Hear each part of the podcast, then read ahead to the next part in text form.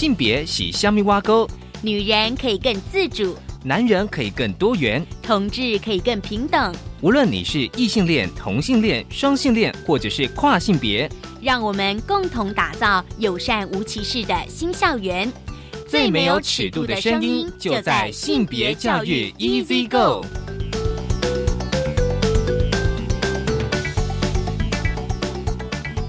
Hello，大家午安，欢迎收听教育电台性别平等 Easy Go，我是文龙，不晓得这礼拜大家过得好吗？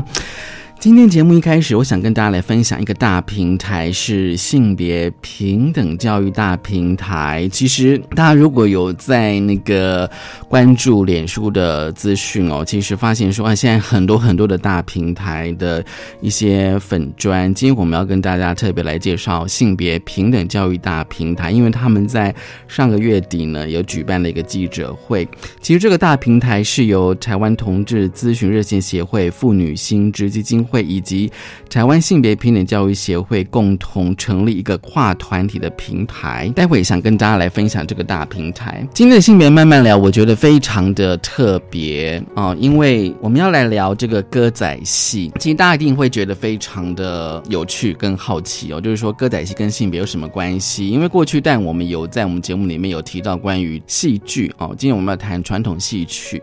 很高兴我们邀请到了一星戏剧团的执行长，同时呢，也是今年八月到九月就是在国家戏剧院演出的《断袖》的编剧孙富瑞编剧跟执行长来跟我们聊《断袖》。好，我们先进行性别大八卦。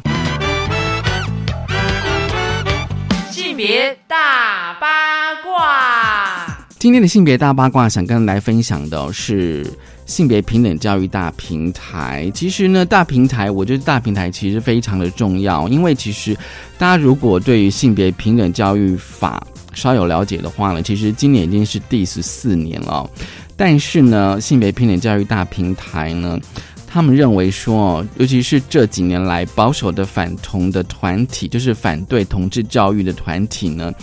他们其实一直在攻击性别平等教育哦，而且是以家长的名义来干预教育的专业，然后不断的用施压、黑函、骚扰等方式呢，打压有心落实性平教育的老师们。其实我知道，在我们的国中小哦，都是教育现场有非常多的关心性平教育的老师，而且不断的在他的课程或是在他的相关业务一直在实施性平教育哦。但是有些反同团体一直不断的打压，甚至呢，在今年呢还发动了禁止实施同志教育的公投，试图禁止学生正确认识同志，并让同志学生难以找到自我。所以这个大平台哦，是由同志咨询热线协会以及妇女心知基金会，还有性别平等教育协会，他们共同成立的跨团体的平台。所以呢，他们呢在上个月底，在六月二十八号呢，其实在台北的二二八公园的孔子向前召开记者会，呼吁每一个孩子都能够。平安自在的长大，希望能够和教师、家长以及学生进行更多理性的对话，并且能够澄清对性平教育的不实的谣言。因为有时候那个谣言满天飞啊，尤其是在通讯软体发达的现在，有时候那个谣言哦，你有时候会觉得到底是真的还是假的。所以呢，啊，性别平等教育大平台呢，他们希望能够发展务实的性平教育的资讯。以爱取代排斥或伤害，以尊重取代谣言跟传闻，这是性别平等教育大平台。而呢，他们在那个记者会呢，其实呢有一个行动哦，因为呢，大家觉得孔子都跟老师是有非常的相关联想象哦，所以呢，性别平等教育大平台呢，他们在全台湾举办一个一人一信或者是明信片寄给老师的活动。让大家寄信哦，或者是明信片给老师，给怎么样的老师呢？就是对于在性别方面曾帮助自己的老师，并且表达感谢，并且支持老师能够继续推动性平教育。第二个对象就是说自己所熟悉的老师，以当年自身缺乏性别平等教育的辛苦的历程，鼓励老师成为。接住学生的人，并且主动认识性平教育跟同志教育。另外呢，应该在性平教育上做更多的教育的机关，比如说过去你所就读的学校。教育局长、部长以及总统，希望他们能够善尽责任，捍卫性平教育跟同志教育。所以这是性别平等教育大平台他们目前的一些最新的讯息。当然，大家如果对他们就是说这个大平台的动态想要关注的话，其实你只要在脸书或是 Google 性别平等教育大平台，一定可以搜寻到相关的资讯。好，这是今天开始跟大家分享的性别大八卦。稍回来，性别慢慢聊。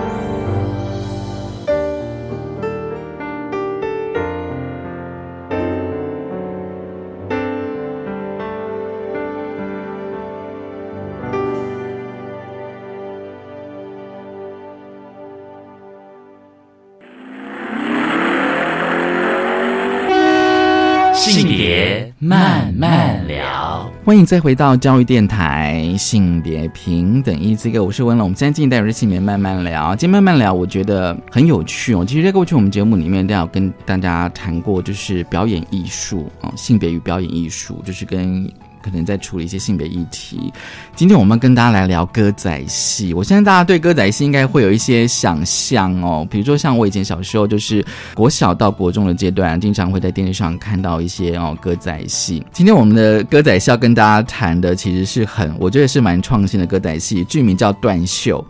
也许有些听众朋友有看过这出戏。其实《断袖》呢是由一星戏剧团在二零一三年就已经有首演过。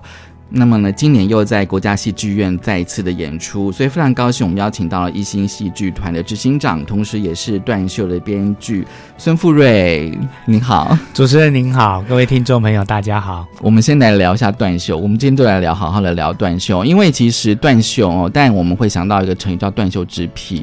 那但有时候我们就知道说这个成语的典故的来源哦。那我想说，我们先来聊这断袖这一出歌仔戏的制作过程。其实，在二零一三年是首演嘛，算是首演。我想说，那个制作的发想跟过程是怎么样子的？好，我们一星戏剧团呢，主要的特色就是双小生，就是我的两个妹妹。孙思勇跟孙诗佩，我接手之后呢，我们很多的戏码都是为了他们两个量身定做的，呃，那其中有包含了孙膑斗庞涓，嗯，或者是像聚宝盆沈万山跟朱元璋之类的。就是说，他们两个在舞台上的关系呢，呃，不是兄弟之情，就是情敌，要不然就是仇人哦。然后在舞台上杀的那种分外眼红。多年下来之后呢，其实，在台下的观众一直有新的声音出来，嗯嗯，一直希望说可以让这双小生的特色在做。更深一层的，看有没有什么大胆的一个尝试。那其实他们不敢说出口的是，让双小生在舞台上谈恋爱这件事情。但是这个声音其实一直存放在我的心里面，存放了三年。三年之后呢？我为什么想要做这出戏？对，其实应该讲关于同志这样的一个故事，尤其是中国的一个故事，哈，对对，有蛮多的。像我们也知道说有分桃或者是龙阳这样的一个故事的典故，可是为什么我们偏偏会选择断袖？对，是因为我们在这个汉朝汉哀帝里面的这个主要故事主人翁里面。我们看到汉哀帝对他的臣子董贤，嗯，董贤当然长得是一个貌美如花来形容男孩子又很怪，就是古代的美男子，就是美男子之类的花美男之类的，对对，花美男你可以这样讲，对，就是说他对他一见从一见到他的时候就一见倾心，然后经过了三年的时间寻寻觅觅，哎，没有想到竟然在后宫两个人又重新的相遇了，嗯。当然，相遇了之后，那个激情的火花，尤其在汉哀帝的心中，又激起了那种那种欲望的那种年轻气少嘛。那时候才十七八岁嘛，对，会更更加的疼惜，更加的爱爱这一个臣子。可是，我们也在他的历史典故里面发现，从汉高祖刘邦，嗯，然后从他的一路下来，他的祖父、先祖父这一辈一路慢一路传承下来，其实，在汉朝有一个叫做男宠这样的一个。我们讲一个习俗吧，就是当皇帝他有了高高在上的权位之后，他不但要征服了后宫佳丽三千，嗯，他觉得要征服男人，他才是有那种更原始的那种权力欲望、占占有欲。对，其实他们有这种把权力欲望驾驭在这种纯粹的爱情之上。但是我在汉哀帝刘欣的身上呢，其实我看到了另外一层。当他有一天，呃，他要去上早朝的时候，他发现。董贤是把他的袖袍给压住了，嗯嗯。可是照理来讲，我们应该就是，哎，你起床了，我要去上朝了，对不对？你赶快也去准备的梳洗一下，应该是这样的一个状态。对，可是没有，他既然就来顺手拿起了匕首，把他的袖袍给割断了，不忍心打醒那个我们讲，把他的那个心爱的这个臣子把他吵醒，嗯所以他去上了早朝。那由这个比较贴心细腻的一个举动，嗯，我们觉得说，诶，那他这一个统治的一个题材，这个故事呢，其实他不是把他当做男宠，他是把他当做一个终身的伴侣在相待，对，也因此刺激了我想要做这个题材的改变。因为我们对于那个歌仔戏的想法，大概都是那种就是要忠孝节义之类的，对哦，比如说一定要演岳飞啊这样子哦。我第一次看到段秀的时候，真的是有点，其实还蛮惊讶加惊喜啊。惊讶是说，歌仔戏现在可以突破新的题材，谢谢。突破新的议题，而且跟现代的那种社会脉络可以连接这样子哦。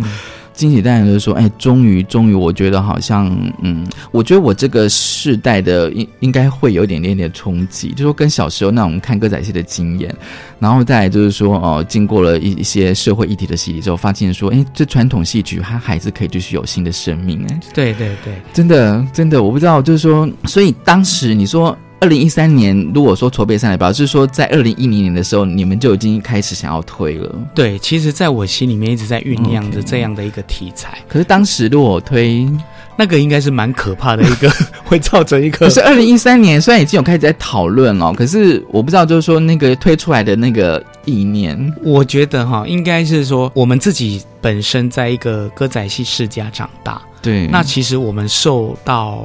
长辈的那种，在舞台上要做忠孝节义，然后你在舞台下，你也是为人处事要合乎这些道德的标准。那可是那时候我接手我接棒自己的剧团之后呢，只有一个想法，我要开拓新的观众。嗯嗯，因为我发现说，呃，歌仔戏传统戏曲不是只有呃演员断层这个问题而已，观众也在断层。这一批老观众慢慢会凋零，对，没有新观众进来。这个剧种就会慢慢的不见了，就会消失，消失了。嗯那再说到就是说，除了要培养新观众之外，另外我看到就是说，在我们传统戏曲里面，其实碰到这一种比较我们讲禁忌的话题的。对。他们通常会用一个比较隐晦的这样的一个带过去，擦边球过去。其实我不晓得大家有没有印象，影响华人世界最深的一出戏叫做《梁祝》。梁祝嘛，对。那我从小我看《梁祝》的时候，我在脑海里面就有一个很深刻的一个想法，就说当梁山伯发现祝英台啊，原来她是女扮男装的时候，他怎么还爱得下去？他到底爱的是那个男装的祝英台呢？还是他从素未谋面那个女装的祝英台，所以我就因为我自己本身哈，我是大学是读哲学系，我就很习惯从不同的角度，然后来看待一个历史事件。那我就想说，哎，从这样一个比较跳痛的这样一个角度，看到了其实传统戏曲不是没有在讲这样的一个经济的话题，只是都不敢去正面的去挑战。嗯，那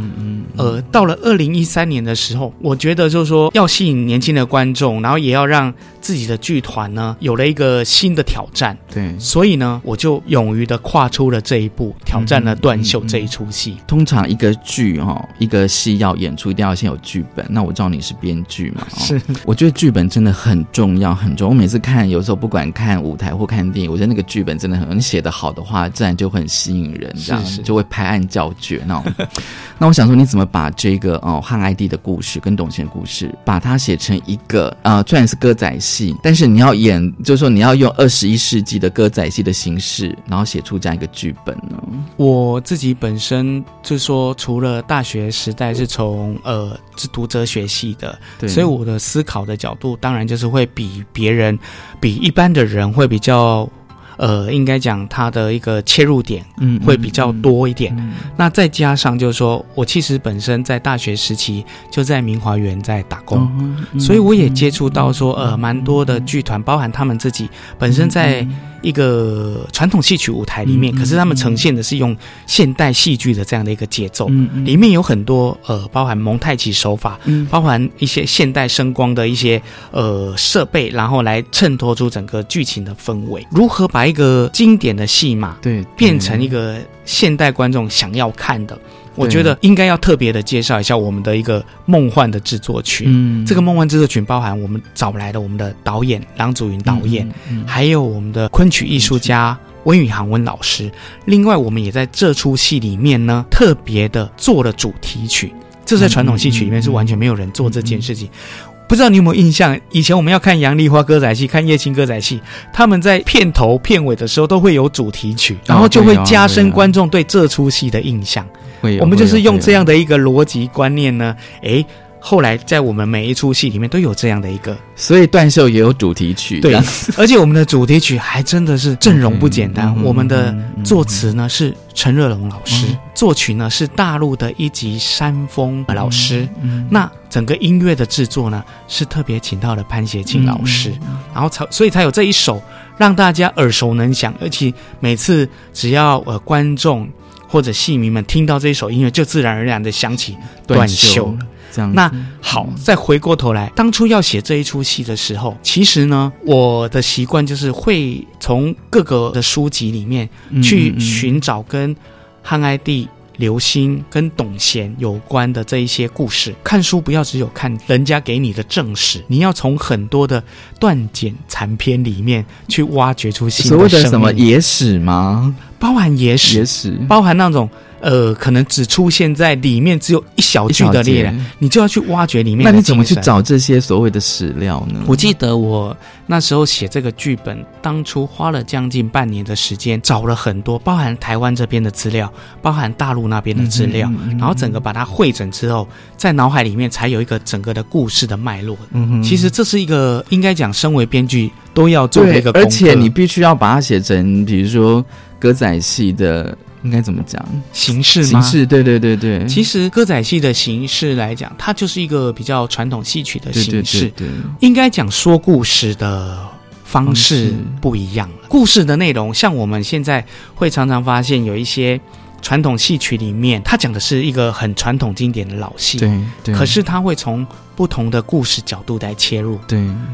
由人的角度，然后不同的角度切入，然后但是它的结果都是一样的。嗯，但是这样嗯有一个很好的一个效果是说，这个戏看了之后会在观众的脑海里面产生一种发酵的效应，，嗯变成你回去之后都会一直在想说，哎，为什么这出戏会这样子做？嗯，嗯所以等于就是把老戏有了一个新的生命，嗯让它延续了新的生命。那断袖这一出戏它比较特殊，它完全是一个创新的剧本。对对创新的剧本之后，你怎么样让这个剧本在观众里面留下一个很深刻的一个印象呢？对其实就是说，除了我的一个剧本的一个编排的之完了之后呢，很重要的就是在导演郎祖云小姐的身上，还有跟温曲我那个温宇航温老师的身上，我都还记得说我们那时候为什么会请到郎祖云当姐。嗯嗯，她是一个现代戏曲，对，啊，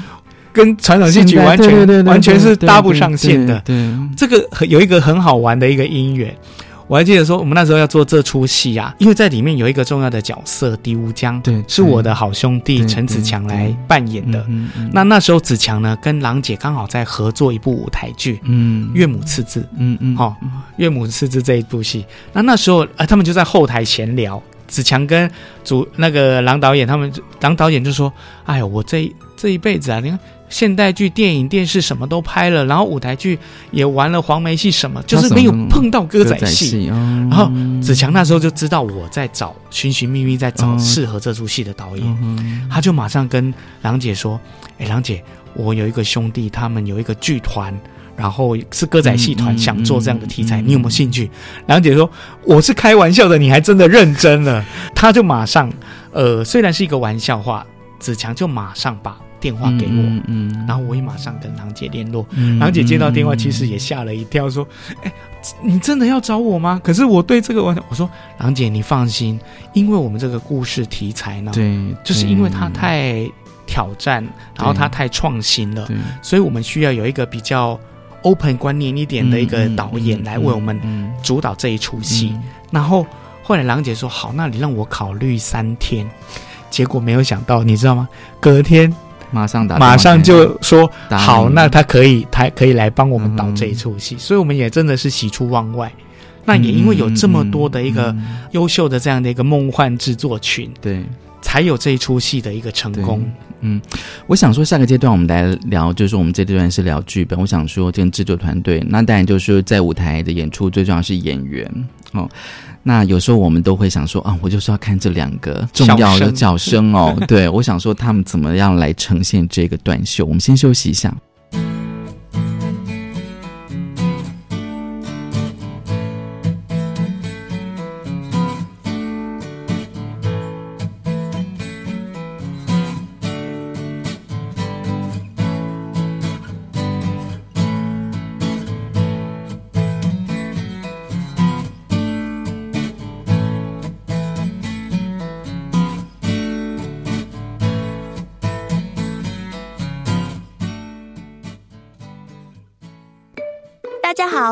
是女生，有人叫我真美，也叫我辣妹。不过我最喜欢别人叫我师傅。没错，我是汽车喷漆师。别看我是女生，我很努力，不断的练习，累积技术经验，用喷枪才会我的人生梦想。性别不是阻力，尽情发挥潜力，耶！以上广告由行政院提供。哎，老师好，王太太，您的孩子在学校提到，因为你和先生常吵架，影响到他学习意愿。哎，哎呀，这些问题呀，老是重复出现，很烦呐。有困扰可以打家庭教育咨询专线啊，任何问题都可以向专家咨询。啊，太好了，我马上来试试看。家庭教育咨询专线四一二八一八五四一二帮一帮我。以上广告是由教育部提供。大家好，我是戴爱玲。你一定见过那些穿梭在巷路街道、拉着沉重推车、沿路寻找可以卖钱的纸箱、保特瓶、拾荒长者的背影。全台第一家服务清寒拾荒长辈的社福团体——老人福利关怀协会，在此呢邀请您伸出援手。爱心专线零二二五七八七七三九二五七八七七三九，或搜寻把回收拿给阿公阿妈哦。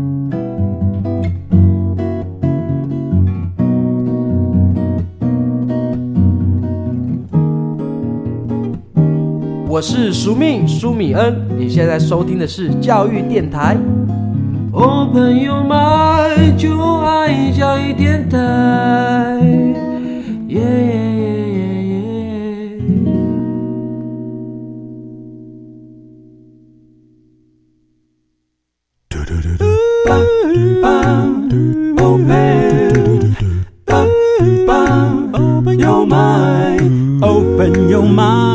就爱教育电台。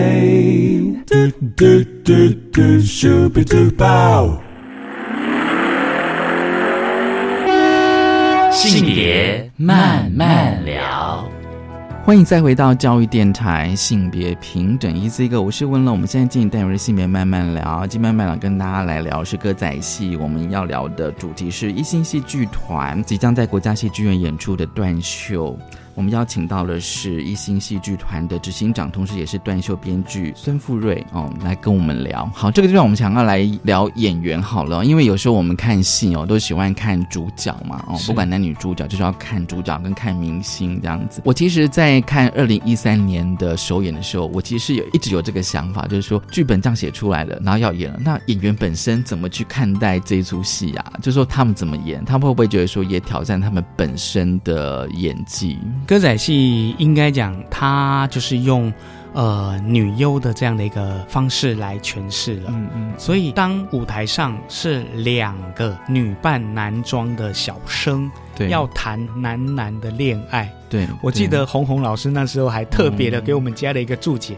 这到底会激起什么样的一个火花，很令人期待。那这个其实，呃，女优来扮演女扮男装这一个呢，其实是歌仔戏很大的一个特色。对，那尤其是在我们这出戏里面，呃，施勇跟施佩两个在私底下的身份是姐妹。嗯嗯嗯。那在姐妹里面呢，他们在舞台上，他们两个又要大谈男男恋爱。对。那这个对他们来讲，我我觉得在读本的时候，其实问题还没有很大。嗯。因为身为一个演员，他最重要的工作就是。他可以随时要融入角色里面，对对，他不能就是说，呃，因为我不喜欢他，所以我或者排斥他，我不要演，或者是我觉得我演不下去。因为身为一个专业的演员，你必须要有这样的一个度量跟一个那个包容力。嗯哼，然后你遇到什么角色，这样子对你的自己的一个表演的一个生涯，或者你的表演的一个层次里面呢，才会越来的越精进。嗯嗯。那所以其实，在读本里面没有这样的一个状况。嗯嗯。反而是在排练的时候。好，我们先讲排练的，就很多的趣闻。第一个就是温宇航温老师，我们的身段指导。昆曲来讲是一个很传统、很唯美的一个戏剧种。那尤其温老师又是呃我们里面很重要的一个昆曲艺术家，他的一个不论是他的唱或者是他的身段也好，真的就像一个你就像是看是从一个中国画风里面走出来的一个翩翩风采的男子一样。那我们那时候希望就是说，能从温老师，然后来给这两个、我们两个双小生里面，给他更多的一个加分。可是温老师他到了排练场之后，其实他跟我们在做一个角色的分析里面，他自自己心里面那一道坎儿，等了两天才过去，就是因为他们在昆曲里面从来没有。有小生跟小旦谈恋爱，对，从来没有小生跟小生谈恋爱这样的，嗯所以他一直在思考着说，他到底要如何的编排。哎，可是两天过去之后，老师就说，好吧，那就顺着剧本，顺着历史这样的一个故事的发展，我们就这样子顺着来来彩排。嗯好，那再讲到我们两个主角演员，他们两个平常都演小生演习惯了，对，就是说，通常我们男女在谈恋爱的时候，小生会习惯把手搭在上面。对，比较采取比较上位的位置，这样子会让演小旦的这位演员呢，哎，比较容易呈现出小鸟依人这样的一个娇弱，然后让观众感觉到、哇，这个是很美很美的一个甜蜜的一个画面。对，可是问题来了，这两个都在舞台上。每次都扮演小生的姐妹呢，第一次出牌的时候，嗯尤其导演说：“哎，你们这一段要有那种很浓厚的情谊展现出来的时候，他们怎么表现？”两个自然而然都把手搭到对方的肩上，嗯然后两个字就卡住了，就说：“哎、你的手怎么在这边？你的手怎么会在这边？嗯你应该在下面。”不对啊，我是男生啊，我也是男生啊，嗯就会产生很多这样的趣闻。那就是说，因为在他们的一个表演的一个习惯性里面嘛，他们还没有去把它调整过来。那这个后来在温老师的一个整个在身段上面的整个大调整之后呢，哎，慢慢的两个人就越来越融洽了。嗯，其实我自己在看首演的那个画面哦，我倒没有觉得很冲突，我倒是已经是修饰过了，修饰好久，修饰好久这样子。对，然后我觉得当然有时候会看，会依照个人的那个看戏的经验嘛，就是说反正我什么戏都看过了。然后歌仔戏要演断袖的时候，我们当然会有一些期待，就是说一个是皇帝，一个是臣子嘛，哦，他们除了这个关系之外，他们有时候是一对恋人这对样子。除了尊卑，尊卑，对对对然后你还要去就是说，哎，尊卑之外，他偶尔还要流露出他的情感。对对对对对对，这个部分都是很主观性的。我就说很主角方面，就是刘星跟董贤这两个很主观性的，所以在后来呢，呃，我们在调整里面的一个剧情里面，郎导演他在里面加了一个很重要的因素，叫做歌队形式。嗯，那个歌队形式，大家如果还有印象，就是里面的可能是他的文武朝官，对，也有可能是他的百姓。对，他就是希望借由这样主观跟旁观这样的一个互相彼此的拉扯，来代表着什么？来代表第一个，除了是主角里面的一个自己的内心世界，有时候他不敢说出来的一个心声，借由这些歌队的形式来说出之外，其实这些歌队有时候它也代表着说一般世俗观念对他们这样的一个恋情的一个批判。嗯嗯，所以这个是很好玩。我所以我们这一出戏不是只有两个主角很难演，是整个 team，因为这些歌队、这些文武朝官，他们不但要歌，还要能舞，对，而且他们还要很多的队形的转换。嗯哼，所以呢，在整出戏里面呢，大家其实这在这出戏里面都很煞费苦心的要去完成导演交代的每一个工作环节。嗯，我不知道会不会就是这个是我自己联想出来，会不会是因为就像是郎祖筠老师，他本身是现代舞台剧的概念，然后他要想说怎么样跟传统的那个呃歌仔戏曲能够有结合多一个特色出来。对对对对，所以可能在形式上，所以像我在看的时候，我会觉得有点微妙的，其实我也讲不出来那种，就是如果我以观众的的感觉，就是说。讲不出来那个是怎样的感觉，就是说他他明明是是歌仔戏，但是感觉上有些表现手法西方歌剧的方式有一点点。对，可是你又觉得不违和，没有冲突感，嗯，因为你看哦，其实在在他们的表现里面哈、很多他们第一个他们的身段是传统戏曲的身段，对对对对再来是他们唱的曲牌是传统戏曲的曲牌，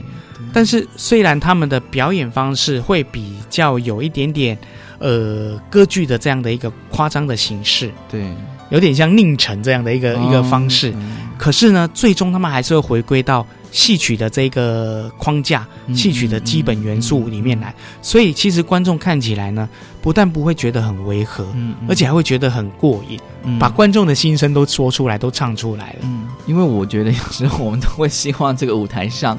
就除了故事之外，那因为我现在看舞台，所以我希望舞台上好像都会有一些效果。是是是，我觉得真 真的就是会有那种期待，你知道吗？哦，那我其实就是说，比如说像还有另外一个角色哦，我就是像那个甄子强他演的那个角色，我觉得其实他角色也蛮重要的。对，其实我在剧本的塑造里面呢，其实是有某种程度的在。塑造这三个，就是说，现在在同志族群里面的三个类型，像刘星这个皇帝呢，他是喜欢，他就勇敢的说出来，勇敢的表达。嗯嗯。可是董贤呢，他是经过了一番的自我认同的过程之后，他才会去接受这一段的感情。嗯嗯。这个就是另外一个同志的另外一个族群的象征，可是像子强演的狄乌江这个角色，对，他也深爱着董贤，可是他是那种一辈子都打死都说不出口的那一种，所以你看这很巧妙吧？我们同志的族群刚好就是有这样的一个三个不一样的一个类型。而且我其实哦，因为为了要看这一出戏，但也是为了去了解这个历史的典故，稍微查一下说他们整个故事的来龙去脉。其实董贤他是有妻子的，是啊，没错啊，对，他是有妻子，没错没错。在所以我就讲说，嗯，在古代，就是有时候我会稍微的会回会回溯一下说，哎，在西汉的那个时代的脉络，会不会他们觉得说他们这样子的关系是 OK 的，还是说是可以？被应应该说哈，我看了这么多的一个历史，每一个朝代的他们的一个风气氛围啦。对，其实现在是最封闭的。哦，现在是最封闭的。我我的感觉是，二零一三年之前是最封闭的。哦，为什么？可是你，因为你看，为什么之前的南风会这么的盛行？对对，它其实对，应该是讲在某种程度上的一个社会的一个认同认可。然后，包含你，你看，像连汉朝的，他连王公贵族里面，他们都有这样盛行养男宠的这样的一个风气在啊。对，所以可见就是他们在那时候会觉得说，这个是很正常、很 normal 的事情。对，那反而是到我们讲要推出这出戏的二零一三年之前的这一个时代。可能不晓得吧，后面有经过了宋明理啊什么的一些的压压抑或者束缚，才会造成今日的社会。所以我就想说，如果再回到比如说三在首演二零三年三年是三年前，你们就已经开始要推的时候，就说你你会有那个那个顾虑，对不对？压力，你会有那个压力。其实不要说之前，就是说我们到二零一三年在推出的时候，推出前一天。我跟郎姐真的压力真的很大。你说是演出的前演出前一天，为什么为什么会有那样？怕有些观众不理性，没办法接受，没办法接受。可是我觉得，就是说，从我们一路走来，我们一直在希望给观众一个观念，就是说，你碰到你不能接受的，你要懂得去学习、去包容、对，去认同人家的想法。嗯嗯，这是我们一路走来为什么要挑战这么多禁忌的话题的这样的一个题材，这是我们希望做到的一个初衷。嗯，然后呢，当然就是说，你当然还是会碰到一个，如果万一碰到不理性的一个想法或者攻击、谩骂什么的时候。这对我们很努力要做这一个戏来讲，当然也是会有，会一定或多或少会有一点点，我们讲会有一点伤害啦，会有影响，会一定会影响。可是没有想到，我们的首演演出完的那一刹那，观众的反应超乎其好的，其热烈的，嗯，让我们真的哇，我们走了跨出的这一步是对的，不是说我们一心很厉害或者怎么样，我就是说，至少我们年轻人来重新把。歌仔戏走出一个新的生命，嗯，我们勇敢的跨出了这一步，得到了很多人的认同。我觉得这个是蛮欣慰的，欣慰的哦。然后再就是说，就是我其实现在有时候会转换成我现在是观众这样子，就是说，因为你知道为什么吗？因为其实断袖，我觉得就是说大家都知道，就是说会知道这个典故。但是我现在想说，现在有有一个剧团，他愿意去演，把这个故事给演出来，而且是正面的挑战，对对，是正面挑，而且就是说把这个故事给说出来，我觉得这是一个很值得、很支持的。啊谢谢谢谢。对，因为你就是讲每次讲什么断袖之癖，断袖。之癖，但你可以 Google 讲用什么是断袖之癖嘛？哦，但你可以把它引用的很负面这样的。可是有时候就就像刚刚刚执行讲说，我们现在就是要把这个故事给说出来，而且它的确就是发生在那个中国的历史的故事上嘛，这样子。好，最后呢，待会下个阶段要来聊这个观众的反应，因为我觉得观众的反应，虽然我们刚刚有提到一点观众的接受度，可是我觉得观众反应是最直接，而且有时候我觉得也也是最可爱的。我们先休息一下。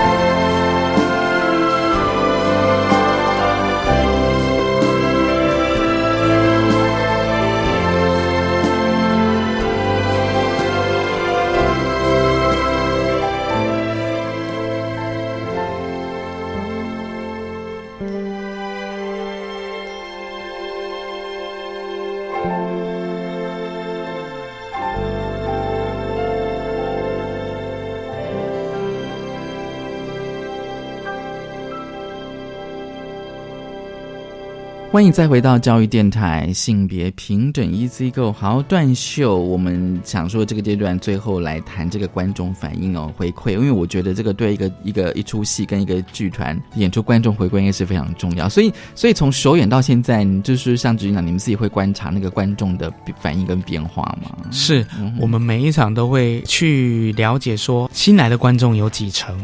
然后旧有的观众有几成。然后新有新来的观众里面，诶，他是属于年轻族群，还是属于中年族群？我们都会去做一个分析。说到断袖，我们首演之后观众的这样的一个回响里面，因为我觉得要培养出一个新的观众，确实没有经过三五年呢，呃，是不可能达到的。那也经过我们。多年来的这样的一个努力的在培养观众群之后呢，才有后来我们断袖推出受到这么多观众喜欢的一个原因。对，那我还记得就是说在首演的那一场，嗯嗯，刚说到说我跟郎姐在前一天还紧张到说失眠睡不着，可是，在首演那一场，我们就看到很多的中年妇女观众，妇女观众。对他们进来呢，那个脸色是很冷淡的。你们等一下，我可以先岔开说，你们都会站在旁边这样看，然后我们都不知道，然后你就旁边看一下这样的。当然啦，你们进场的时候，我们行政部门就是在旁边啊，就是在观察观众啊。我们就有观察到，其实不少的观众他们是很脸色很冷淡的进来看。那我们在猜想他们的心里面的 OS 应该是在讲，影集影集团在被布上壁可是通。常应该会看一下那种，比如说宣传啊、DM，大概也知道说这一出戏大概在演什么这样子啊。有的会，可是有的是因为说啊，你是歌仔戏。啊，我就会进来看一下。可是你们演这个题材，为什么要演到这样的一个程度啊？嗯我就进来看看你们要变什么花样。嗯嗯，好，然后他就进来了，然后我们其实我们都有安排人员会在两边看观众的反应。哦，原来如此。我们就看到这一群的中年妇女们呢、她们很好玩哦。嗯刚开始的时候是那个脸色很冷淡，嗯，可是当他们开始慢慢进入了故事情节里面，深入到两个主角刘星跟董贤他们两个人的一个遭遇、故事情节遭遇之后呢，他们内心的那个热情慢慢燃起来了。嗯尤其到我们中场休息之前呢，我们有一个高潮戏，那个高潮戏就是。刘星呢，他要勇敢的跨出，应该不叫勇敢呐、应该讲失去理智的要跨出他的那一步的时候，哇，我们的大幕降下来了。中场休息时间，我们就在外面，然后就 就听到很多观众出来，在上洗手间的时候说：“啊，那走干那你啊，啊不干金楼去啊那。”然后我们就听到啊，对对，好，好像是这样。对，那个中场就好像是这样，我对不起来了？很多人都在讨论说啊，金马贤啊，阿姨都敢啊那个 Loki 呀啊，怎么不亲下去？我们就听到这样的一个，然后我们就在想，他们不是刚刚还不是要出进场之前，这些观众还是很保守的，说为什么要演这样的一个题材？怎么会到中场这样子？嗯可见的就是说，我们经由我们的这样的一个看完戏的这样的一个过程呢，嗯让他们慢慢的进入到我们为什么要做这出戏，嗯或者进入到故事情节里面，他们开始入戏了，会认同那个角色。对对，所以他们不再从比较有戴着有色眼镜对的这个这个身份或者这个这个角度、这个高度，然后来看这一出戏了，慢慢可以接受。我们甚至也在看完之后，有的观众跟我们反映说，是妇女观众啊，跟我们反映说，很谢谢你们这一制作这一出戏。我说为什么？为什么？因为他也是有带小孩子来看，对对。然后他就说：“你们让我很感动，就是说，尤其是我看到刘星，他后来他跟董贤有约法三章嘛，那时候没有我我不允许你，我跟你还是君臣之礼这样子，你不能，所以才后来有断袖那一场戏的产生嘛。他说他看到那一场戏，他很感动，他想到说，她跟她老公结婚四十多年，有时候她老公不小心打呼，他就把他的嘴巴给捂住，或者是睡觉不小心把他的腿跨过来，他就把他直接踢走。他觉得说，她怎么会对一个相爱四十多年的这样这么照顾她的这个一个老公，这么一个贴心的人，做出这么不体贴、不温柔的动作？她所以她跟我们说，很感谢你们让我反省，然后我想找回到我以前跟我老公那一种在热恋时候那一种初衷。哦我听到都起鸡皮疙瘩起来了。他可能会就是说会跟他的经验对话，对，所以我们也才知道说，嗯哦，原来这出戏会引起很多人在某一个情节不一样的共鸣。我待会啊、呃我我我刚刚有听到，就是说是他有带他的小朋友，有，所以你们这出戏是老少咸宜，是有年龄性，因为像有些表演说什么七岁以下不宜什么什么，是是是，可是我们觉得吗这样，就像我们现在在提倡性别平权嘛，对。我觉得这个不是我们不是说要去鼓励或者是去压迫这样的一个嗯社会议题，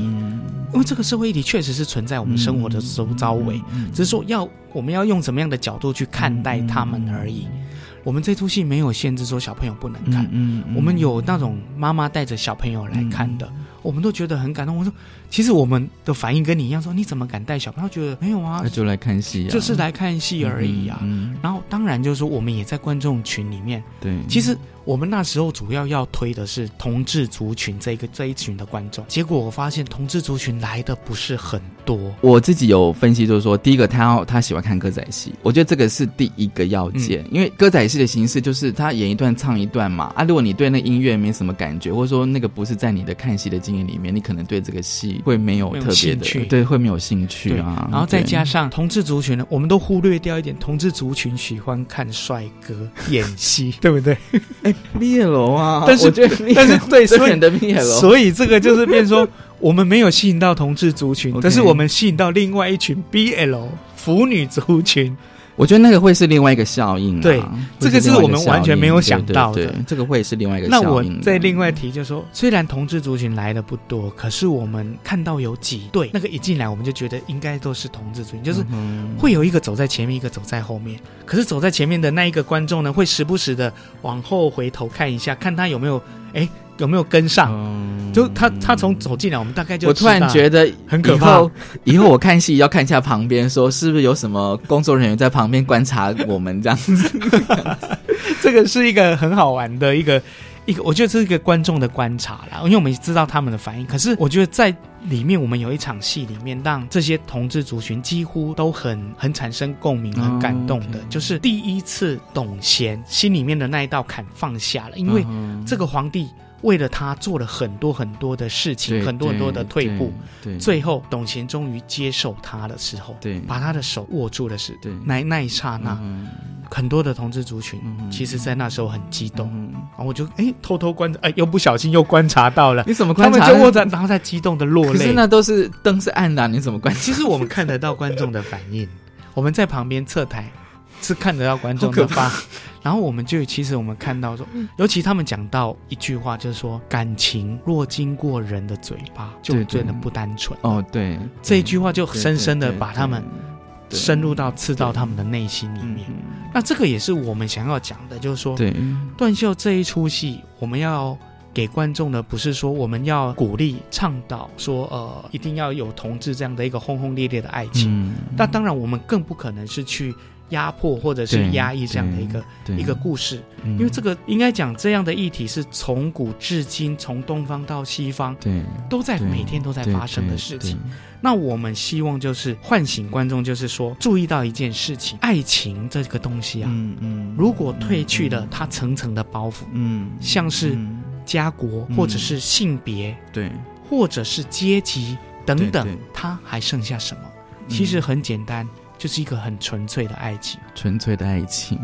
好，我们谈这么多，我觉得演出资讯非常的重要。是今年的演出资讯，跟我们分享吧。好，在八月的三十一号跟九月的一号、二号，在台北市国家戏剧院一星歌仔戏团的经典在线断袖将与您见面。其实大家如果对断袖跟一星戏剧团有想要更多资讯了解，可以上你们的粉丝专业嘛。是其实打一星那个那个就出来了，戏剧团对，一就星剧团就出来了。今天真的非常高兴，一星戏剧团的执行长，同时也是断袖编剧孙富瑞的跟我们分享，真的很推荐大家重新的去认识这个历史典故。谢谢谢谢执行长，谢谢您，谢谢，也 谢谢大家收听今天的性别平等 Easy Go，拜拜。